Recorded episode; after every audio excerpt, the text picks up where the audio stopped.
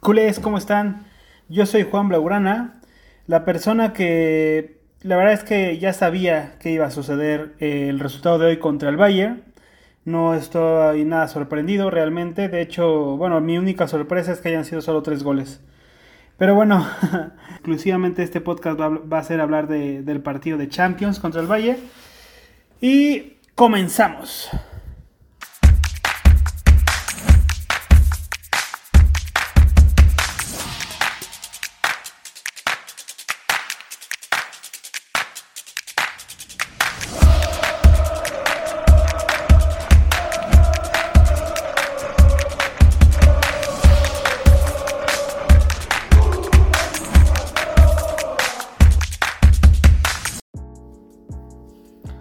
Antes que nada, eh, quiero empezar felicitando al Bayern de Múnich por el, grandioso equipo que tienen.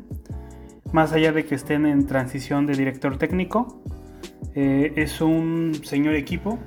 Eh, desde hace ya varios, varios años han sabido trabajar al, equipo. De hecho, yo diría que antes de todos estos años en el Barcelona que ya parecen chiste, el Barcelona y el Bayern eran los equipos más serios a nivel e-, europeo. Y estoy hablando por cómo competía en, su, de manera local en, su país, tanto en Alemania como en España, como eh, a nivel europeo. Posteriormente el Barcelona eh, eligió a un presidente y una junta directiva errónea y el camino ha sido incorrecto, se ha, se ha desviado poco a poco hasta llegar a donde estamos ahora. Pero bueno, muchas felicidades Bayer, son un señor equipo. Eh, ese es el camino en cuanto a estructura deportiva, toma de decisiones, eh, en cuanto a profesionalidad. Así que enhorabuena, enhorabuena. La verdad es que quiero empezar un poco a analizar el partido. Vamos a empezar con... Voy a decir el 11 nada más, el 11 del, del Barcelona. Eh, del Bayern no me voy a centrar en él, solamente voy a hablar del Barcelona. ¿Y por qué quiero hablar del 11 inicial? Bueno, eh, vamos a empezar a hablar con que el 11 inicial de Kuman, que al parecer el parado táctico es un 3-5-2. El 11 era Ter Stegen, Eric García, eh, Ronald Araujo, Gerard Piqué, Jordi Alba, Sergi Roberto, Sergio Busquets, Frankie de Jong, Pedri, Memphis Depay y Luke de Jong. Ahora, eh, esa es la alineación. El parado táctico era un 3-5-2 en, ataque. Una, el primer problema que yo veo en esta alineación es que tú eh, prácticamente sales con 5 defensas a querer ganarle al Valle. Entonces el mensaje es claro para, la plantilla. El mensaje es vamos a salir a defender. Vamos a salir a que no nos metan goles. Nunca en ningún momento el mensaje es vamos a salir a jugar nuestro fútbol, a dominar. El parado táctico para empezar a los jugadores es lo que les dice. ¿Por qué? Porque eh, más la mitad de la plantilla son defensas. Entonces, eh, digo, es, es, impresionante, ¿no? Empezar por ahí. Ahora, leí unas declaraciones porque en el partido salió lesionado Jordi Alba. Eh, y salió un comunicado médico, al parecer está lesionado en las isquiotibiales. Y hubo unas declaraciones de Kuman donde dijo que en la noche anterior creo que tenía fiebre y estuvo enfermo. Yo quiero preguntarle a Kuman, señor Kuman, si estuvo enfermo y tuvo temperatura, ¿qué hacía jugando contra el Bayern de Múnich en la Champions League? ¿Qué hacía, señor Kuman? Porque déjame decirle una cosa, más allá de la calidad de Jordi Alba y la edad, eh, Valdé que entró de cambio, lo hizo mucho mejor que Jordi Alba. Y si vamos a perder, por lo menos que sea apostando con la gente de casa, los jóvenes. Sobre todo en una situación cuando el, jugador veterano no tiene las capacidades físicas para poder enfrentar un partido de esta magnitud y de élite. Em, eh, empezando por ahí. Después, Luke de Jong. No había jugado. Era su primer partido y, lo pone de titular. Yo no lo entiendo, o sea, no lo entiendo. O sea, normalmente a un jugador, eh, por más bueno que sea, le toma. Le toma unas semanas, unos partidos, adaptarse a sus nuevos compañeros, adaptarse al sistema, a lo que sea, ¿no? Y ¿Cómo va? Ronald Koeman lo pone de titular. Entonces, eh, eh, para, empezar, esos dos, dos, jugadores de la plantilla no lo entiendo. Ahora, el parado táctico, cinco defensas, ¿es en serio, Koeman? ¿En el Camp Nou? ¿Contra el Bayern? ¿De verdad? Ahora, yo algo que lo que no puedo eh, soportar es si vamos a perder y nos van a golear, por lo menos que sea jugando nuestro fútbol. Esto que vimos hoy no es nuestro fútbol. Tener cinco defensas en nuestro equipo de 10 jugadores que hay en campo, bueno, quitando el portero, este no es el fútbol. Este no es el fútbol de Barcelona. No puedes jugar un juego de posesión con 5 defensas. Perdón, pero no se puede.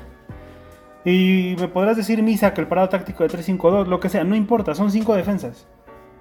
Empezando por ahí. Ahora, el partido lo quiero segregar. Empezamos eh, los primeros 15 minutos. De hecho, son los únicos 15 minutos donde el Barcelona dio cara al, Bayern Múnich.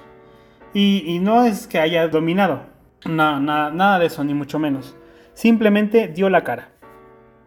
Pudo mantener un ritmo contra el Bayern los primeros 15 minutos. A partir del minuto 16, por decirlo de una manera, parece ser que el Bayern entendió cómo estaba jugando el Barcelona y fue cuando dijo, ah, estas son las indicaciones que tenemos si, si el Barcelona juega de esta manera, vamos a jugar así para contrarrestarlos y a partir de ese minuto el Barcelona no existió en el partido. Salvo los minutos finales donde el Bayern dejó de apretar, pero eso fue por decisión del Bayern, no por habilidad del Barcelona prácticamente. Es impresionante cómo vimos en todo el partido que el, el, equipo no fue capaz de sacar la pelota jugada prácticamente nunca. Nunca. Es increíble. En ningún momento el equipo pudo sacar la pelota jugada desde atrás. Y es que el, problema viene de, la dirección técnica, porque estuve viendo en Twitter bastantes personas que comentaban, no, es que los jugadores, es que no tenemos la calidad, es que si vemos línea por línea, es que tienen jugadores top. Pues claro, ellos tienen jugadores top porque han creído en ellos y porque los han formado y porque los han convertido en top. No, un jugador top no nada más se nace en cualquier lugar. Davis no, no se hubiera convertido lo que es ahora si no hubiera sido por eh, el Bayern, cómo creyó en él y cómo lo, formó. Claramente. Es que es, así. Eh, pero es que es, increíble. O sea, eh, desde, desde el minuto 15 no existimos en el partido. Lo único que yo veía del Barcelona es que buscaba que no, no metieran gol. O sea, era como un miedo. Aparte de todo, lo psicológico. Era como un miedo. ¿No? Y digo, y aún así quiero aplaudir a los jugadores porque tenían buena actitud, ¿no? Y, al parecer el Camp Nou eh, se dio cuenta que los jugadores querían, ¿no? Y no podían, no porque no tengan las habilidades eh, técnicas y físicas, sino porque el planteamiento eh, viene desde la dirección técnica y el planteamiento le dice a los jugadores, no presionen tan alto al, al Bayern, o sea, todas esas indicaciones vienen desde el banquillo, todas esas indicaciones de cómo pararse, cómo presionar, dónde poner la línea eh, de defensa, dónde poner la línea de, medios de ataque, cómo defender de forma zonal, eh, las mejoras posicionales, las ayudas, eh, cómo aprovechar los espacios, cómo generar los espacios. Y el problema de este equipo es que no genera fútbol, no hay fútbol. si tú ves cualquier otro equipo, por ejemplo el Atlético de Simeone, es otro estilo, sí, pero sabes que ese Atlético de Simeone tiene su estilo, lo defiende y lo lleva a cabo el Barcelona de Kuman no tiene ningún estilo, de ninguna manera. Su estilo es poner cinco defensas, cuando te meten más de dos o tres goles, meter a puros delanteros, romper el equipo. Ese es el, Barcelona de Kuman. Ese es, tal cual. Ese es, eh, es, impresionante. ¿eh? Y después, tiro por viaje, estoy viendo en redes sociales que el speech de Kuman se lo compra muchísima gente. Muchísima gente. ¿Y cuál es el speech? Quejarse de la plantilla decir que no es suficiente, decir que, bueno, que ellos tienen más calidad, que pues es lo que hay, ¿no? Esa es su frase, es lo que hay, es lo que, lo que tenemos de, momento, no, no, se puede hacer más.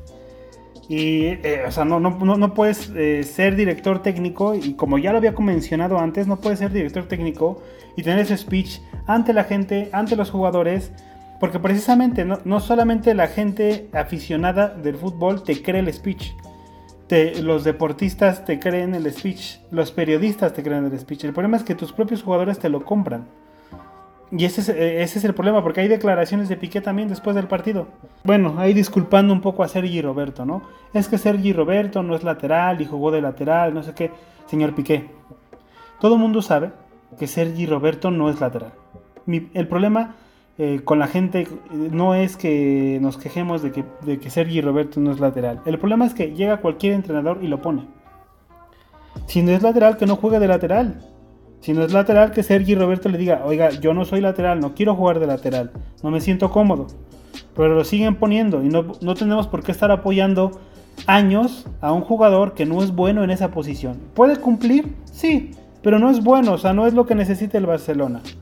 No es lo que necesita tener de lateral titular derecho. Y Dest con Kuman, perdón, pero está muy lejos para ser el Dest que necesitamos para ser el lateral derecho titular este entrenador no forma jugadores, no los forma. Los pone ahí ahorita y, se pone la banderita de que estoy poniendo a los este, de candera, porque no tiene otra opción, porque no tiene jugadores, los tiene que poner, si no, no tiene otra opción. O sea, de momento está lesionado, por ejemplo, Bradway, Kun Agüero, se fue Messi, se fue Griezmann. Pues, ¿Qué te queda, no? Pues metes a Yusuf Demir para que haga algo y nos ayude a ver si puede hacer algo. Y no es canterano, pero es un, es un chaval. Después eh, a ver, no le sirve Collado, pero pone a Coutinho. Es, lo mismo. Tiene la opción de, por ejemplo, meter a Ricky Puch. Pone a Coutinho. Si apostara por la cantera, no pondría a Coutinho. Pondría a otro jugador de cantera. Y ahora, yo voy a ser muy sincero. Si vamos a perder, primero que no sea con este entrenador, ¿no? Que sea con un entrenador que realmente crea en la idea, la lleve a cabo. Aunque nos metan 4 o 5 goles, no importa pero que, uno vea el partido y diga, ah, o sea, ese es el Barcelona, la presión alta, eh, la mejora posicional, el, pase en corto, eh, el rondo dentro del partido, eh, las paredes, generar los espacios, etc, etc, etc, ¿no? Y generar fútbol, generar fútbol. Aparte de generar, intentar marcar, ¿no? A lo mejor, no sé, 10 llegadas y no marcaste nada, perfecto, pero tuviste 10 llegadas. En ese partido, señor Kuman, no tiramos ni una vez a portería, ni una vez a portería. Y, sus declaraciones dice, sí, bueno, pero cuando llegue Dembélé eh, y el Kun Agüero, creo, no sé si dice Ansu Fati, ya nos ayudarán. También Piqué dice lo mismo. A ver, el problema no son los delanteros. El problema es que no, no hay fútbol de las, del defensa a la media cancha a, los delanteros. O sea, no hay, no hay una basculación correcta del, fútbol, de la pelota. Eh, no tienes un, un orden táctico, ofensivo, no hay, no generas fútbol, no hay fútbol. No hay, no hay absolutamente nadie. Y cuando tuvimos un poco de fútbol, fue cuando entró Gaby, cuando entró Demir, cuando estaba Coutinho, cuando juntaste a gente que eh, puede eh, llevarse a uno o dos jugadores con su calidad técnica. Y logramos unir esa parte y tener un poquito el balón. Entre eso y de que el, Bayern eh, como que puso pausa. Dijo, bueno, ya, ya estuvo bueno, ¿no? Ya no vamos a meterles tantos goles, vamos a calmarnos un poco. Incluso cuando se lesionó Jordi Alba, creo que Nabri sacó la pelota, así como parte de, deportividad. Y que lo atendieran y todo, ya dijeron, bueno, ¿no? Pero, o sea, fácil nos pudimos haber comido más de 5 hoy, ¿eh? Más de 5. Más de 5 goles nos pudimos haber metido. También habría que tomar en cuenta que el Bayern está en transición de director técnico. Que si hubiera tenido a, a Flick, perdón, a Flick, nos meten otros 8 goles. Es que es así. Es así. Y la verdad es que no me dolió. O sea, el 3-0 de hoy no me dolió. No me dolió. O sea, porque estoy totalmente convencido que el que está en el banquillo no es el director técnico que debe tener el Barcelona. Que necesitan eh, cesarlo. Él, él, si hubiera tenido un poco de amor propio, renunciaría pero no lo tiene porque lo que quiere, le interesa es la indemnización, que luego cuando lo corran. Este, y su imagen pública, por eso cada que sale a cámaras, termina diciendo, ay, es que la plantilla no es suficiente, no sé qué, no sé cuánto. Jamás he visto una autocrítica propia de su parado táctico, jamás, jamás, jamás. Siempre se queja de que no tiene los jugadores y que el entorno y no sé qué. Entonces, yo la verdad es que ya me esperaba este resultado. No me dolió porque sé que este Barcelona no es el... Ni siquiera estamos en la etapa de, de, reparar. O sea, sí reparar económicamente, se sacó a la gente que se tenía que sacar, pero no estamos en una etapa de formación. de que digas, ah, bueno, llegó un entrenador que sí cree en la idea y tiene que empezar a implementarla otra vez. Entonces, dices, bueno, eh, me duele que nos hayan ganado, pero sé que en un tiempo, con, los entrenamientos, con entrenamientos tanto mental como físico con los jugadores, a, a, lo largo del tiempo llegaremos a tener ese estilo de nuevo y lo defenderemos, ¿no? Pero actualmente ni siquiera eso. O sea, mi único, lo único que tengo en estos momentos es, eh, sí es molestia, es enojo, pero enojo y molestias con el señor Laporta. Porque Laporta tendría que tener con estas eh, bases este inicio de temporada. Porque estaba viendo, estaba viendo los partidos que ha tenido el Barcelona. Más allá de la pretemporada que realmente no importa. Ya los partidos de temporada Ganó 4-2 a la Real Sociedad. Un empate contra el Athletic de Bilbao y realmente no merecimos empatar. El Athletic de Bilbao mereció ganar. Se le ganó el Getafe con suerte porque también el Getafe llegó al Camp Nou y nos dominó el partido. Y en el Camp Nou llegó el Bayern y nos dio una paliza. Entonces, con este inicio de temporada, bueno, de hecho yo no sé, no sé si por dinero tuvieron que desechar a Kuman en el verano, no lo hicieron, pero ya actualmente viendo este síntoma y viendo que Kuman ya lleva parte otro año atrás y que no ha formado ningún jugador en, este año que pasó el anterior, no ha formado ningún jugador. Y el estilo de Kuman en sus otros equipos jamás ha sido el de el del Barcelona, el de Cruyff, jamás. ¿Fue jugador de Cruyff? Sí. ¿Fue un gran defensa? Sí. ¿Fue el que dio la primera Copa de Europa? Sí. ¿Es una leyenda como jugador? Sí. Pero como entrenador técnico es un entrenador muy, muy medianón, que no cree en el estilo, que sus equipos jugaban al contragolpe. Eso, así jugaba, eh, me acuerdo del Valencia, por ejemplo, del Everton, eh, e incluso el último antes del Barcelona, cuando fue el seleccionador de Holanda. Jamás, o sea, si, ven la posición que tuvo esa Holanda de Kuman, eh, a lo mucho llegaba al 50-55% cuando en algunos partidos puede tener la pelota. En los demás, daba, daba la pelota a los demás equipos. Entonces es un entrenador que no cree. Ahora, yo por favor les pido a la gente que escucha esto, a la gente de Twitter, a la gente que es periodista, dejen de mentir, dejen de mentir. La plantilla es totalmente suficiente y capaz para poder hacerle cara a cualquier equipo de Europa. La calidad está. A lo mejor en estos momentos faltan jugadores porque están lesionados. Sí, te la puedo comprar. Pero línea por línea tenemos jugadores capaces de tener un nivel suficiente para poder hacer frente a cualquier equipo. El mayor ejemplo pasó hoy en la misma Champions. Está el Young, Young Boys, se llama, creo el equipo, si no mal recuerdo, contra el Manchester United. Un Manchester que en este verano se reforzó como no está escrito.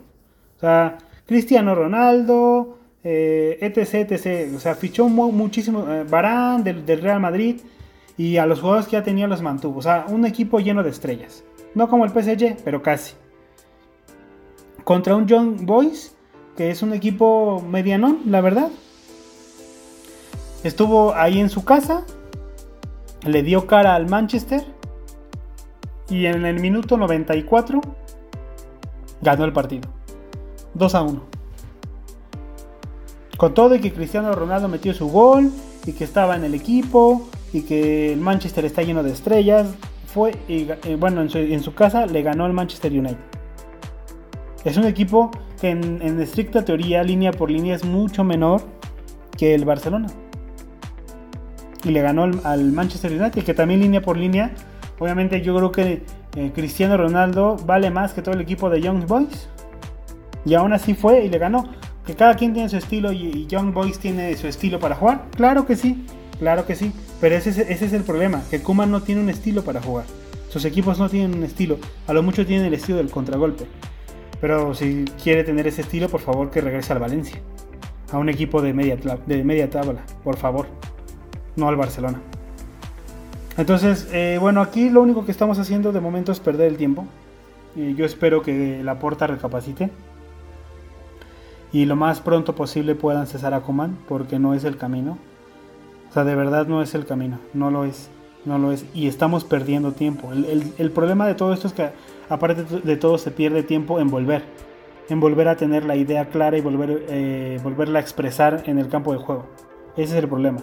Y no nada más eso, es que los jugadores eh, van, van eh, perdiendo años, van perdiendo caché, la gente se va cansando de ellos, creen, muchos creen que los jugadores no sirven, como Ricky Puch, que la gente cree que qué está pasando, que no, no saben qué pasa con él, que no lo ponen los entrenadores. Y, y bueno, si tú me dices, bueno, es que Ricky Puch se la suda toda, no hace nada, no entrena, es un chulo, eh, no sé, es un prepotente. Bueno, a lo mejor te la puedo comprar, pero no parece realmente. No parece. No parece. Realmente no parece. Entonces, eh, si esto es así, es como cuando en su momento no hubiéramos creído en, en, Xavi y en Iniesta. Que hubo una época que no se creía en Xavi, por ejemplo. Hasta que llegó Guardiola, ¿no? y realmente un entrenador que forme al jugador, que lo termine de pulir, es lo que se necesita y que creen la idea. Porque jugadores para expresar nuestra idea tenemos, creo que hasta tenemos de sobra. Pedri, Ricky Puch, Collado, está Gaby, está Nico. El problema es que no hay un entrenador que crea y que en la idea y que, y que quiera hacer crecer a estos jugadores. Simplemente está pensando en su pellejo, en su finiquito, en su imagen pública y se acabó. Pero no piensa en nada más. Porque cada que sale a la rueda de prensa jamás veo que, ay, pues eh, esta vez fue mi culpa, el, el, parado táctico no fue el correcto, la actitud de los jugadores sí lo fue, etc. No, no, no. Siempre es, bueno, es lo que hay, eh, no tenemos la plantilla necesaria, no sé qué, no sé cuánto. Siempre lo mismo. De hecho, ya hasta los jugadores se la compraron, como Piqué. He visto a periodistas y gente de comunicación en Twitter diciendo lo mismo. Cuando no es verdad, no es verdad, por favor no es verdad. O sea, si hay plantilla, el Barcelona tiene plantilla para hacer, plantarle cara a cualquier equipo de Europa. El problema no es eso, el problema está en el banquillo, el director técnico, que no cree en la idea y entonces por, por lo mismo no la expresa para los jugadores y obviamente en el campo de juego. O sea, obviamente. En fin. Bueno, yo quería grabar esto para expresar esto, esta situación, este sentir, eh, porque se está, se está viendo mucha información eh, de periodistas y de no periodistas que, cree, la gente cree que la plantilla no, no es suficiente. Y caemos en el mismo circo y juego de Bartomeu, que había que fichar a Griezmann y no sé quién, no sé cuánto, para que el equipo estuviera lleno de estrellas y así poder funcionar. Y déjenme decirles una cosa, así no se formó el Barcelona, así no, no ha tenido sus grandes noches el Barcelona, comprando puras estrellas si, quieren tener un equipo lleno de estrellas y que tenga grandes noches con un equipo lleno de estrellas pagando, váyanse a otros equipos. Ahí está el, Madrid, ahí está el Paris Saint Germain. Eh, sean afición de esos equipos, no de este. Este equipo es eh, totalmente distinto. Este equipo cree en cantera. Este equipo necesita, tiene una idea desde cantera y necesita expresar en el primer equipo. Y actualmente no tenemos el entrenador que haga esto. En fin, hasta aquí eh, el podcast. Les mando un muy fuerte abrazo. Pronto vendrán más podcasts, no, sé si de Kuman. Esperamos tener noticias, estaría excelente que lo cesaran. Y bueno, los siguientes partidos también. Vale, les mando un fuerte abrazo. Síganme en Twitter, Desmás de Culé. Hasta luego.